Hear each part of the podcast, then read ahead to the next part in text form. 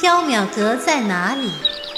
无缘者擦肩难见，有缘者千里来寻。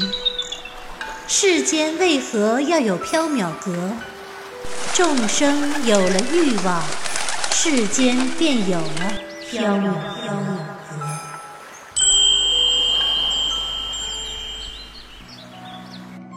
您正在收听的是长篇系列奇幻小说剧《缥缈提灯卷》，作者白姬婉，播讲只浅墨深，张涵。第一折返魂香，第四章飞烟。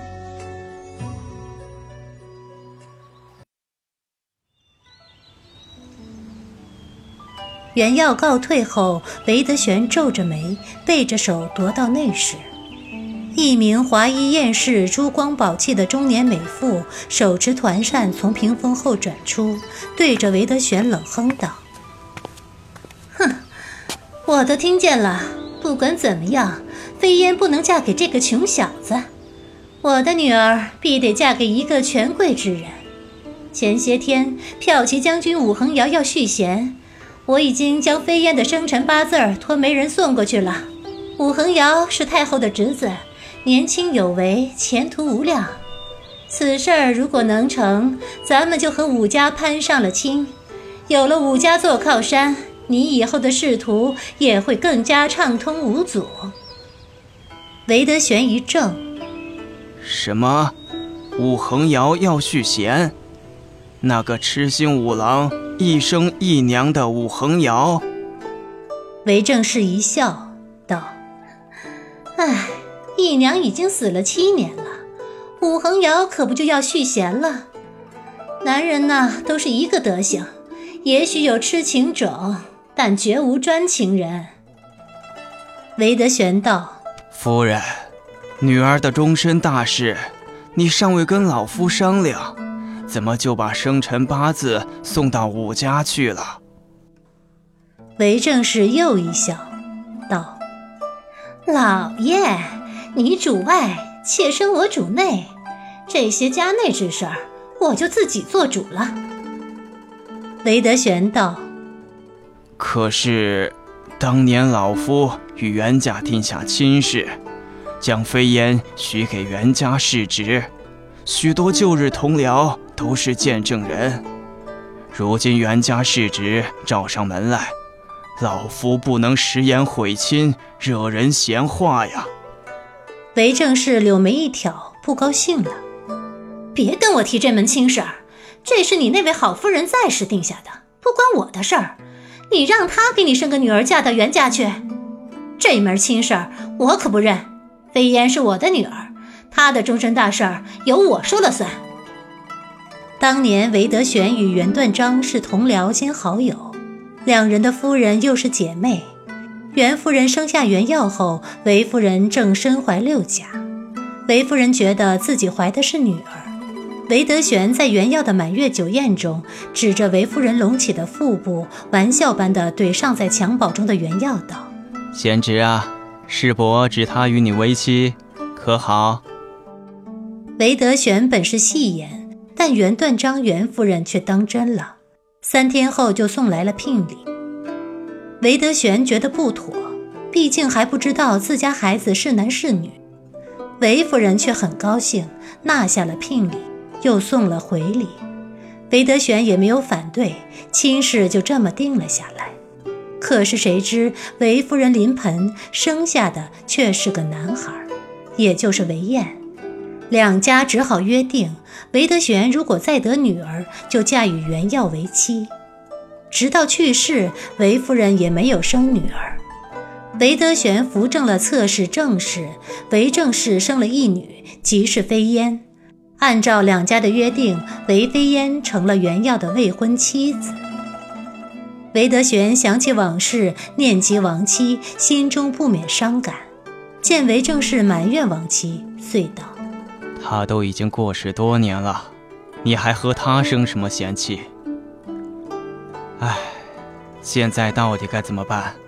悔婚二字，老夫是万万说不出口。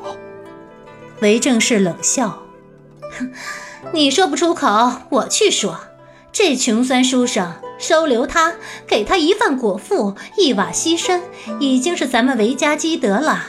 他还想癞蛤蟆想吃天鹅肉，想娶我女儿，等下辈子吧。”韦德玄向来惧内，一把拉住了韦正氏：“夫人，你且不要去说，一切从长计议，从长计议。”韦正氏用团扇拍掉韦德玄的手，笑道。这可从长不了。飞燕的生辰八字儿已经送去武家了，最迟半个月内就会有回信儿。还是趁早说了，让这个穷酸死了心，别再做白日梦了。韦德玄道：“武恒尧许贤，还真是不可思议。”武恒尧是长安城中最痴情专一的男子，他非常爱他的妻子义娘。七年前，义娘病逝时，他念着“生同亲，死同穴”，自刎在他的坟前。幸好武恒尧的伤不致命，被武后以灵药救治了。这七年来，武恒尧日夜思念义娘。据说他每天在家里都会对着虚空呼唤义娘的名字，和虚空同时同寝，仿佛他还活着一样。武恒尧的痴心专情已经被长安街头巷尾的小儿们唱成了童谣：痴心五郎，一生一娘，生时同亲，死月同葬。韦德玄觉得非常不可思议，再次问韦正氏：“你说他怎么突然要续弦了呢？飞燕嫁给武恒尧，只怕有些不妥。”韦正是笑道：“有什么不妥？现在的天下可是姓武，太后又对武恒尧亲言有加，怎么看他都是乘龙快婿。”见韦德玄仍旧皱眉不语，韦正氏再次笑道：“老爷放心，武恒尧再怎么痴情，义娘也已经死了。他既然肯续弦，自然也是回心转意了。”飞燕嫁过去不会受冷遇、受委屈。韦德玄叹了一口气，道：“哎，老夫是怕委屈了武恒瑶。哎，飞烟这丫头，你我上辈子究竟做了什么孽，竟然生出了这么一个不省心的女儿？”想起爱女飞烟，韦正氏也叹了一口气。安慰丈夫的同时，顺便为女儿护短儿。飞烟花容月貌，聪明伶俐，哪里不好了？虽然她对美男子有些痴癖，但知好色则慕少爱，人之常情。想我当年不也？韦德玄闻言一惊，指着韦正氏道：“想当年，你当年……”莫非也隔三差五的与美男子夜半渔墙、花园私会，每年都与和尚道士私奔去游山玩水？韦正氏陪笑道：“老爷，你可别冤枉妾身，妾身从未与和尚道士私奔。”韦德玄刚松了一口气，却又想起了什么，指着韦正氏：“只是从未与和尚道士私奔。”那夜半渔墙、花园幽会之事还是有的了。韦正是无语，也火了。明明是在说飞烟的事情，你这死老头子怎么总扯到老娘身上？不是你先说想我当年的吗？老娘只是屋中夫妻对吵，却没有注意到屋外一名梳着双螺髻、穿着留红长裙的丫鬟正伏在花格窗边偷听。她一边听一边掩口，最后她蹑手蹑脚地跑开了。丫鬟一溜烟跑走，穿过亭台楼阁、假山浮桥，来到了一处繁花盛开的院落，走上了一座华美的小楼。画屏轻展，熏香缭绕，一名挽着同心髻、携簪海棠、额贴眉妆的少女倚在美人靠上。手里拿着一卷书，她的五官和韦燕有几分相似，但更加女性化的风娇水媚，正是韦家的二小姐韦飞燕。白璧玉人看沙未见，孤独郎侧帽风流。君生我未生，我生君已没。唉，恨不早生几年，错过了这么鲜美男子，真是万分遗憾呢。韦飞烟抛开了手中的坊间传奇读本，伸了一个懒腰，起身逗弄一只小鹦鹉。小鹦鹉，你说是不是呢？嗯，我呀，什么时候才能遇到一个真正的绝色美男呢？鹦鹉拍着翅膀学舌，惟妙惟肖。白玉璧人看沙未见，孤独狼侧帽风流。美男子，美男子，我要遇见美男子。韦飞烟正莞尔，梳着双罗髻的丫鬟进来了，笑如春花。小姐有喜事儿。韦飞烟回头喜道：“红线，莫非你又发现哪家有绝色美男了？”红线苦着脸道：“小姐，你饶了我吧！我要是再带美男子翻墙入府，老爷非揭了我的皮不可。”再说了，如今长安城中的美男子也都是张五郎、张六郎之类敷粉涂脂之流，你不是不喜欢这一类型吗？韦飞烟以扇掩面，叹息：“唉，奈何世间无宋玉潘安，也只能凑合看看张氏兄弟了。”红线急忙道：“可别，张氏兄弟初入宫闱，结交的都是公主命妇。”我可没有那么大本事把他们拐进府来。再说了，上次花朝日，张六郎乘香车游长安，你让他当街出丑，他还记恨着你，你最好别招惹他了。韦飞烟以扇遮面，美目含怨。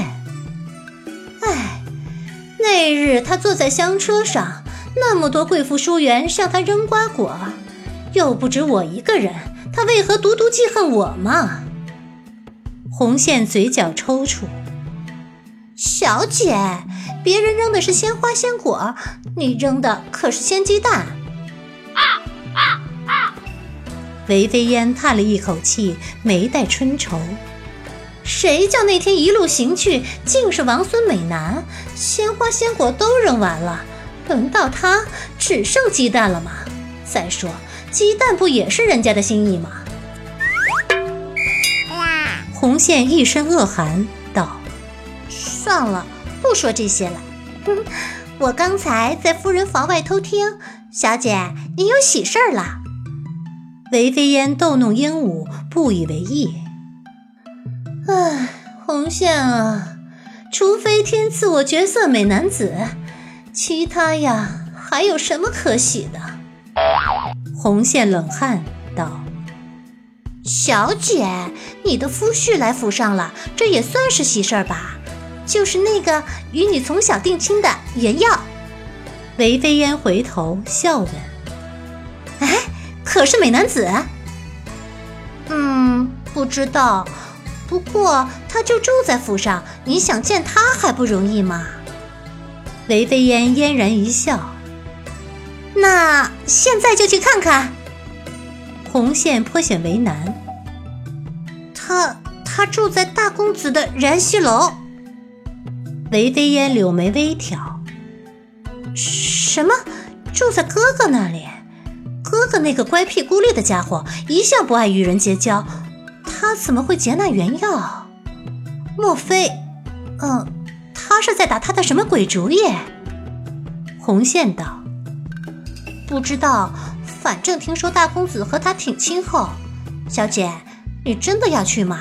燃溪楼里蛇蝎遍布，猛兽蛰伏，还真叫人怪瘆得慌。说到燃溪楼，韦飞烟也寒了。切，那座鬼楼，我可不去。看了麻姑地椅和那些晦气的鸟，我就几天不舒服。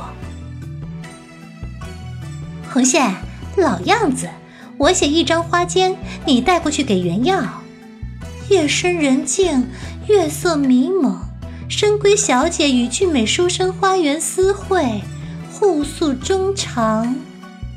红线一头冷汗。